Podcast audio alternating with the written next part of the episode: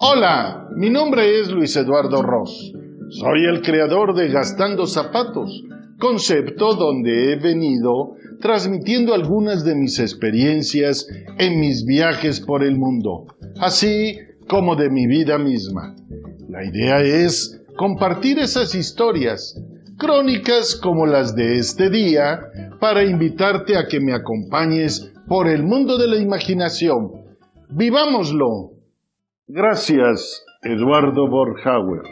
Era finales de 1982. Ocupaba el puesto de gerente de publicidad en Uniroy.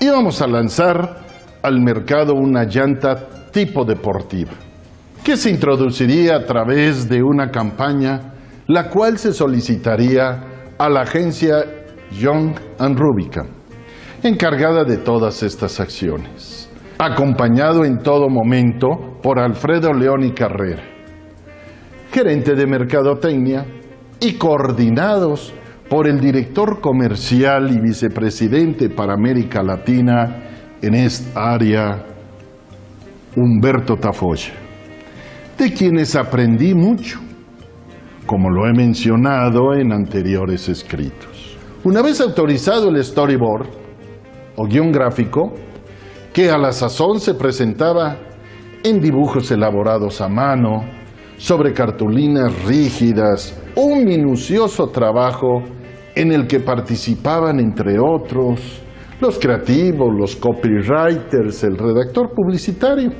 los del departamento de arte, los de tráfico, todos coordinados por el área de contacto, cuyo director general era Eduardo Borjauer Imhauser, a quien recuerdo con mucho afecto en mi paso por la agencia de publicidad, que fuera el comienzo de una larga, hasta hoy, carrera de mercadotecnia, comunicación y publicidad. Pues de aquella aprobación en papel, pasó al área de producción y de ahí a la ejecución del comercial en técnica de cine, justo para exhibirse en la gran pantalla y luego en la televisión. Una vez todo listo, hicimos maletas para dirigirnos al paradisiaco puerto de Acapulco, a donde llegamos los tres ejecutivos de Uniroyal y por la agencia de publicidad y la casa productora, varios colaboradores, entre quienes se encontraba la en aquel entonces popular modelo Olivia Collins. Aunque el producto estrella para lanzar al mercado era la llanta. Llamaba mucho la atención el auto deportivo del momento, que se utilizó para tal fin, el Sakura convertible. La locación era el lobby motor, el vestíbulo del Hotel Princess. Mientras se hacían los ajustes técnicos de la filmación, Eduardo nos invitó un trago en el lobby bar, en el bar del vestíbulo. Minutos después llegó Manolo Ortiz, que era el experto creativo de Guayanar, me consta, y uno de los tres más reconocidos del país en ese tiempo. El lugar donde nos encontrábamos era muy espacioso, con agradables corrientes de aire, ad hoc para apaciguar el clima cálido propio de ese famoso destino turístico.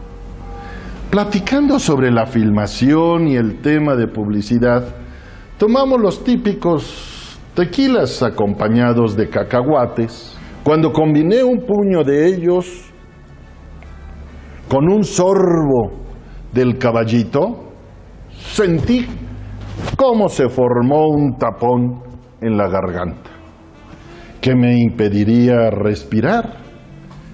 Eduardo sentado de frente, al observar mi actitud desesperada, inmediatamente vino a mí, se colocó detrás y me aplicó lo que después supe se conoce como la maniobra de Hemlich. Son una serie de compresiones abdominales bajo el diafragma que ayudan a expulsar la, obstrucción. Me sentí aliviado, aunque cansado Borjauer no se movió hasta cerciorarse que había pasado el peligro. Todo fue tan rápido que los demás de la mesa no se habían percatado de lo sucedido. Yo sinceramente me asusté, al grado que sentí que hasta ahí llegaba. Después empezaron a contar un sinnúmero de historias con acontecimientos similares. Alguien comentó que meses atrás, en el restaurante José Luis de la Ciudad de México, una persona del medio había muerto asfixiada, sin que nadie pudiera hacer algo. Aquella exitosa campaña publicitaria de la deportiva introdujo ese tipo de llanta unirroya al mercado con óptimas ventas. Regresamos a México programando las próximas estrategias comerciales. Diez años después, trabajando en Jalapa, compartí unos meses habitación con Toño Pérez Morales en paz descanse. Después de haber cenado mucho y demasiado tarde, sucedió que pasado un corto tiempo, vi a Toño sentado en su cama, ahogándose. Recordé lo que viví en Acapulco. Di un brinco, me incorporé y le apliqué la compresión abdominal, hasta que logró arrojar lo que estaba provocando aquella congestión.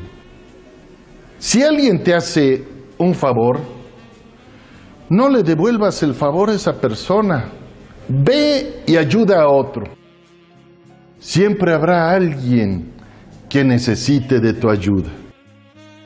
Eduardo Borjauer, donde quiera que estés, recibe una vez más mi profundo agradecimiento por librarme de aquel, para mí, funesto trance.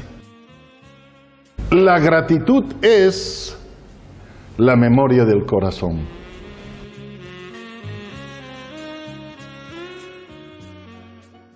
Muchas gracias a todos por haberme acompañado durante esta emisión. Me despido, no sin antes, invitarlos a que visiten mi sitio web luiseduardoros.com o mi canal de YouTube Gastando Zapatos o Facebook en donde podrán encontrar más escritos y videos sobre mis vivencias y el mundo del turismo.